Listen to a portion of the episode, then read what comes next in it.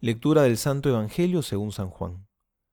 En aquel tiempo dijo Jesús a los judíos, Si yo diera testimonio de mí mismo, mi testimonio no sería válido.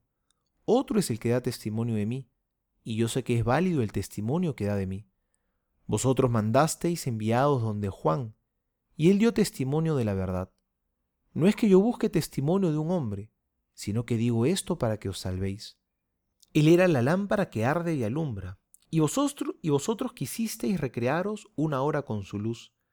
Pero yo tengo un testimonio mayor que el de Juan, porque las obras que el Padre me ha encomendado llevar a cabo, las mismas obras que realizo, dan testimonio de mí, de que el Padre me ha enviado. Y el Padre que me ha enviado es el que ha dado testimonio de mí. Vosotros no habéis oído nunca su voz, ni habéis visto nunca su rostro, ni habita su palabra en vosotros, porque no creéis al que me ha enviado. Vosotros investigáis las escrituras, ya que creéis tener en ellas vida eterna. Ellas son las que dan testimonio de mí, y vosotros no queréis venir a mí para tener vida. La gloria no la recibo de los hombres, pero yo os conozco. No tenéis en vosotros el amor de Dios. Yo he venido en nombre de mi Padre, y no me recibís. Si otro viene en su propio nombre, a ese le recibís. ¿Cómo podéis creer vosotros que aceptáis gloria unos de otros y no buscáis la gloria que viene del único Dios? No penséis que os voy a acusar yo delante de mi Padre. Vuestro acusador es Moisés, en quien habéis puesto vuestra esperanza. Porque si creyerais a Moisés, me creeríais a mí, porque él escribió de mí. Pero si no creéis en sus escritos, ¿cómo vais a creer en mis palabras? Palabra del Señor, gloria a ti, Señor Jesús. A pesar de los milagros y las obras sorprendentes que Jesús hacía, no le creían.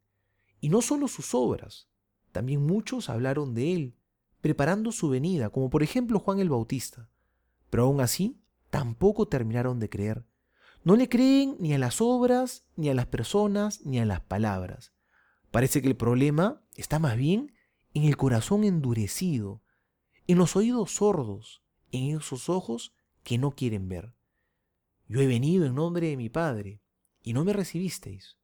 Os conozco, y sé que el amor de Dios no está en vosotros. Cuando el amor de Dios no está en el corazón, lo que ocupa ese espacio termina siendo el amor egoísta a uno mismo. Y cuando uno está lleno de sí mismo, qué difícil es escuchar o ver algo distinto a lo que uno quiere, y termina por no creer.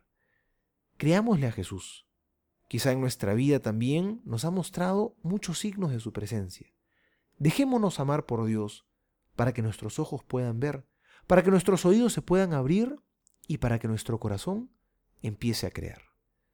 Soy el Padre Juan José Paniagua y les doy a todos mi bendición en el nombre del Padre y del Hijo y del Espíritu Santo. Amén.